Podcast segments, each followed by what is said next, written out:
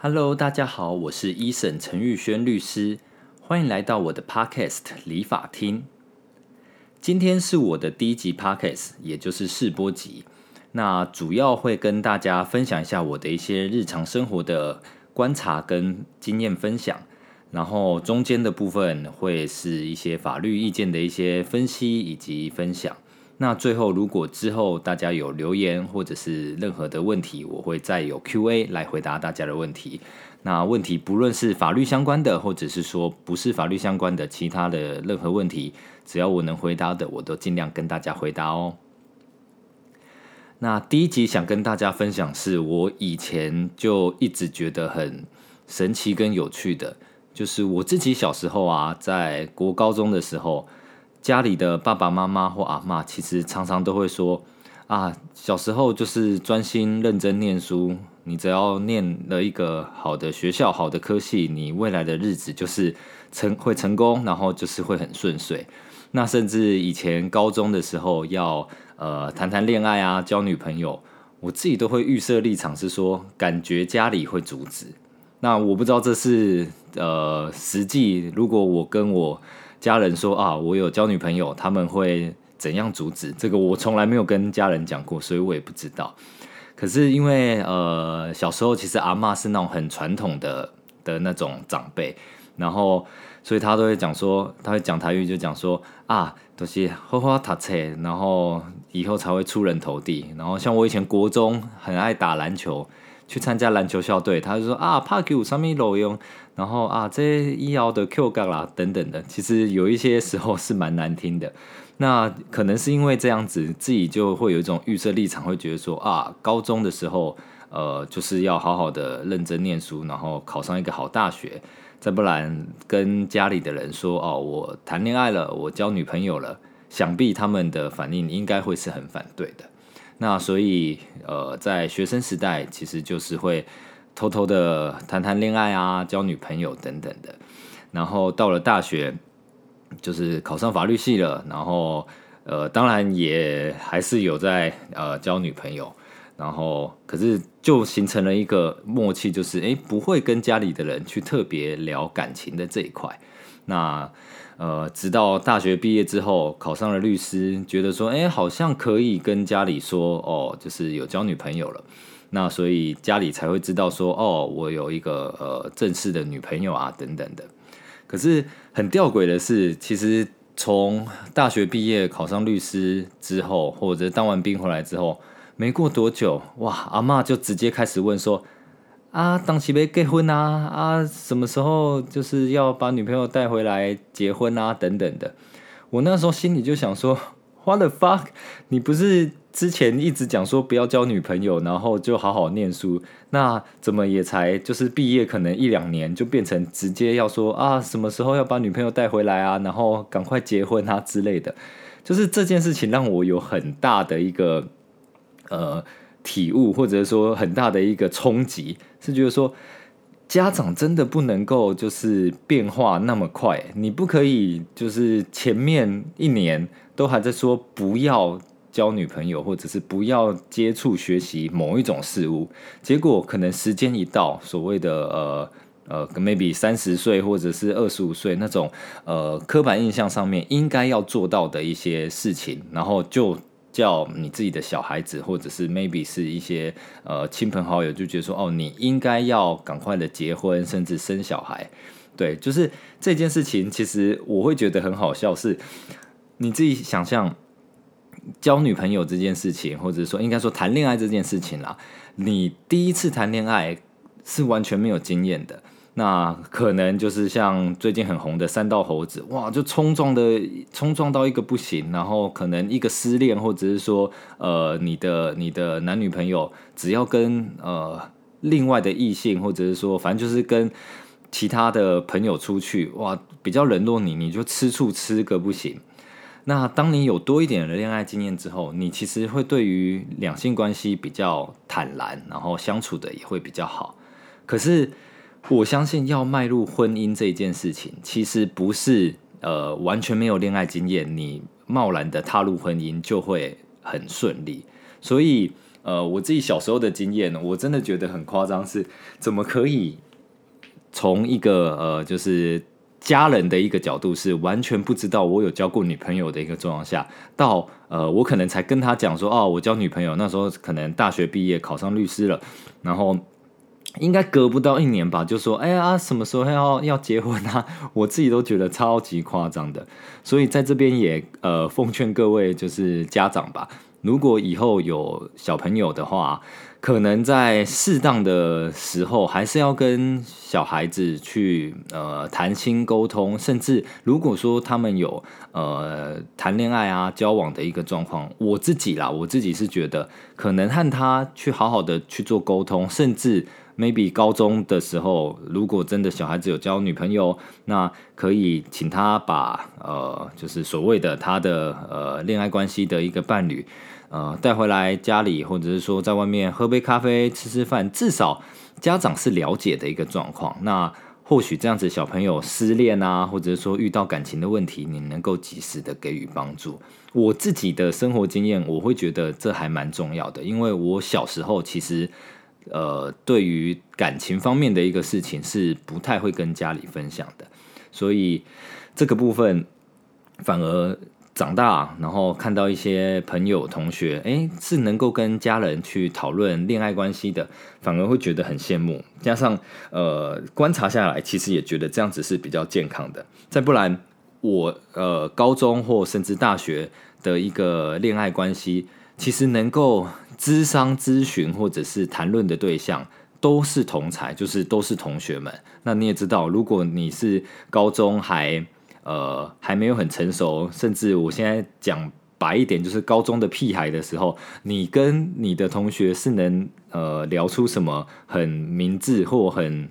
正确的恋爱观念吗？这其实大家在那个时候年少轻狂的时候，很多时候给出的意见都是有失偏颇。当然，也也不是一竿子打穿一凡人啦，一一竿子打翻一船人。刚刚前面在说什么？反正就是很多很多东西有不同的一个观点或者是经验的一个分享。我觉得对于这个呃年轻人在谈恋爱的时候，或许都会有一个比较好的一个观念跟帮助。那以上就是我。自己想跟大家分享的一些呃事情。好，那第二个部分就是接续着我刚刚前面分享到的，为什么我会觉得恋爱关系是很重要的呢？那就来讲讲到最近很常发生的呃诈骗问题。其实台湾的诈骗非常非常的泛滥，不管从呃最近的政府有有一些作为说要来。打所谓的打击诈骗，然后成立了一些相关的一些部门，要来防治这些状况。那跟大家分享一些我所碰到的一些实物的案件。其实现在呃，网络交友或者是说交友软体是非常的盛行的。那在交友软体上面要认识所谓的恋爱关系的一个伴侣，或者是长期稳定交往的一个伴侣，实际上是有可能的。可是网络交友或交友软体上面也非常非常多诈骗的一个行为。先不要讲说所谓的一些什么约炮啊、骗炮啊等等的一个状况，我其实碰到一些个案上面啊，他们现在遇到的问题会是很多的呃女生，就是反正在上面有很多照片嘛，不管她是真的真的女生或者是。假的女生，说不定背后根本不是女生，那她就会在网络上面在钓鱼。有很多没有交过女朋友，或者是超级想交女朋友的，讲白的就是鸡鸡养、老二养的男生，他就会中招。那反正你就是不管什么左滑右滑，然后之后就换赖啊聊天。那开始聊之后，你就觉得说哇，这个女生哇长得好漂亮，超正的，然后还会早上。早早上、中午、晚上对你嘘寒问暖啊，早安、午安、晚安，然后反正就大家一定都会聊东聊西的嘛。那聊着聊着，通常就会开始询问说啊，彼此的职业啊，或者是说现在在做什么啊，等等的。那很多女生就会开始说哦，我可能呃家境不好啊，我需要钱，这是一个比较直接、比较粗糙的一个方式。第二种方式就是说哦，我有正当的职业，然后或者是说哦，我是什么网红，我是做网拍的，反正就是做一些网络生意的。那我会需要就是有一些账户，那这样子可以节税啊，或者是说这样子呃可以就是我们可以一起创立一个共同账户，然后我们以后如果交往甚至结婚的时候，这样子就可以有一个比较稳定的一个保障。那如果没有恋爱经验的男生或者是直男宅男们，这个这个标签虽然不是很好，可是。我碰到的个案，其实很多时候真的是这样子的一个族群哦，没有交过女朋友，然后可能大学刚毕业，然后没有恋爱经验或恋爱经验比较少，那呃，诈骗集团就会利用这样子的一个人性弱点，然后要求或者是说请这个男生提供他的一个账户，不论是提供网银的账号密码。或者是说把存折提款卡寄给这个这个所谓的女生哦，那其实我们常常碰到的诈骗集团这边很多啦，说实在都是男生，所以就是。个人的建议是：第一，绝对不要在没有呃碰过面的一个状况下，就相信这个网络交友上面的一个一个所谓的朋友要你提供任何的一个个人资讯，尤其是账户、网银的账密，这个你可能平常家人你都不会提供的，你竟然因为一个脑充或一个鸡鸡痒，你就把它提供出去了，这真的是很要不得的行为。那再来是，如果说真的提供了。那现在食物上面会碰到什么样的问题？你其实大概隔不到一个礼拜，久一点的话，可能两三个礼拜、一个月，你就会发现你其他的账户都被冻结了。你在某一天下班你要去领钱的时候，你就发现说，哎。为什么我的钱领不出来？那你可能打电话去银行问，银行就会很呃不留情面跟你讲，哦呃，好像我我姓陈嘛，哦陈先生，您的账户被冻结喽，因为你这个呃可能账户涉及就是诈欺或者洗钱的状况，已经被作为警示账户，所以你的钱领不出来。那接下来要怎么办呢？接下来你就会开始一直收到各个警察局、侦查队甚至地检署调查局的传票。传你去做询问，说，哎，这个账户被一些被害人就是有汇钱到你的账户里面，那他后来发现他是被骗的，所以你你就是一个诈欺的一个帮助犯或洗钱的一个帮助犯，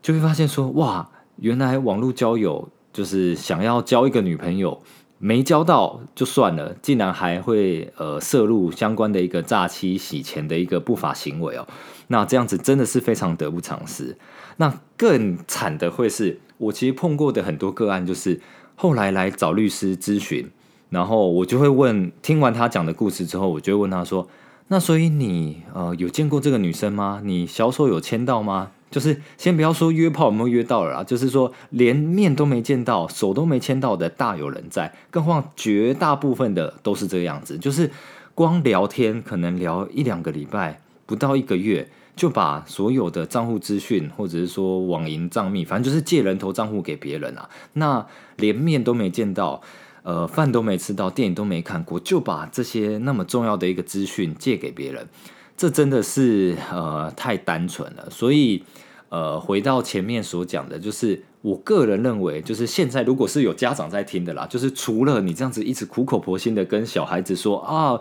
不要谈恋爱，或者叫他听我的 p o c a s t 说哦你看就是绝对不要把账户随便借给别人哦。可是恋爱关系或者是说谈恋爱的经验，我个人觉得非常非常的重要，因为你。各位家长或者是朋友在那边讲半天，很多就是因为他不敢跟你分享，然后自己在那边偷偷谈恋爱，或者是说连恋爱都没谈过，他才会这样子容易被所谓的这种感情诈骗所骗去。那现在不是说什么骗财骗色的这种问题，而是他可能直接在。呃，心智还不成熟，或者是说恋爱关系、恋爱经验还不多的一个状况下，就直接被诈骗集团这种呃非常有经验的，甚至有交战守则的一个呃文宣或者是说话术的一个套路之下，就把呃账户的资讯就就骗走了。那后面留下来是什么？后面留下来就是这个没有什么恋爱经验的一个一个呃年轻男子，或者是说，当然这跟年纪也没有关系啊，也有可能有一些三四十岁没有恋爱经验的、没有社会经验的会被骗走。那留下的就是这些人，他要独自面对一堆的法律程序。那先不说，如果被害人很多，你可能要环岛的去呃做笔录。那最惨最惨的，甚至可能会有很多的前科，然后再来就是这些被害人，呃，所被害的一个金额，通常他都会要这些人头账户去做一个求偿的一个动作，因为。诈骗集团说实在躲在后面啦。你看你交友软体，你认识的这一些所谓的女生，你真的很多连她的本名都不知道啦，叫什么 Mary、Sherry 的，有没有 A、B、C、D 的，反正很好听的名字啦，什么那什么什么综合林志玲、板桥板桥蔡依林，就反正就是名字取得再好听，可是你永远都找不到他的人啊。那啊，你说哦，我可以提供警察这个赖那因为。赖在台湾，其实很多时候他也不会提供真正的资讯给检调单位来做一个调查，所以搞到最后就变成被害人被骗走了很多钱，那他能够呃找到的所谓的犯嫌只有谁？就是只有你们这些直接提供账账户的傻呆们，然后。当初为什么提供账户？就为了想交女朋友，就为了因为自己鸡鸡痒想约炮等等的，这些都是呃很多实物上面的一个 一个个案经验哦。所以在这边分享给各位听众们，就是真的不要呃随便的把这些呃账户资讯提供给别人，然后后面可能衍生的刑事责任，除了我觉得刑事责任先不讲说到底多重。后面你光这一些就是要跑全台各地的一个警察局，第一很多人就会吓个半死，然后请律师就又很贵，然后又要很花很多时间。你光上班的时候你要请假，你要怎么跟你的主管跟公司说？哦，因为我把账户借给别人，然后然后要要去警察局做笔录，有够丢脸吧？然后你可是你又你又不得不说啊，所以这些东西都是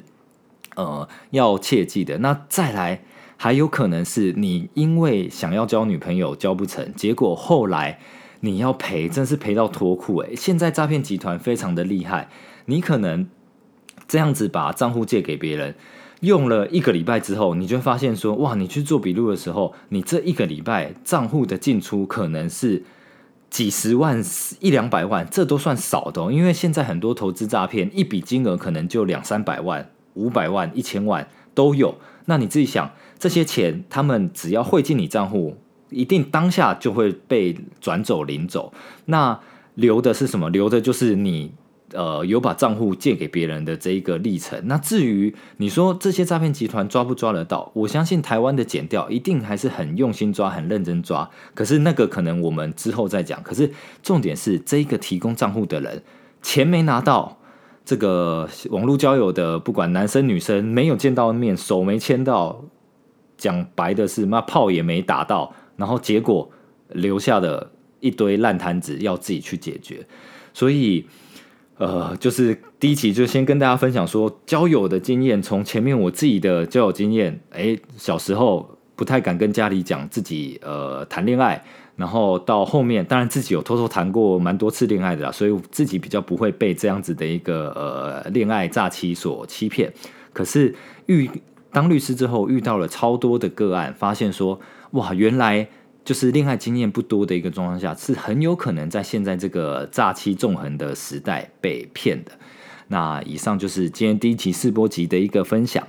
然后最后，如果有对于就是我的 podcast 有什么呃想要询问的，或者是说对于 podcast 的一个内容有什么觉得可以再做精进更好的。那都欢迎留言跟我做一个回复哦。那以上就是我的 podcast 理法听。那欢迎大家呃，就是订阅，然后分享这个节目。我之后应该，我现在也还不知道说到底会多久更一次吧，可能一个礼拜一次，然后 maybe 如果有时间，可能一个礼拜两次吧，看大家的一个回复跟一个状况。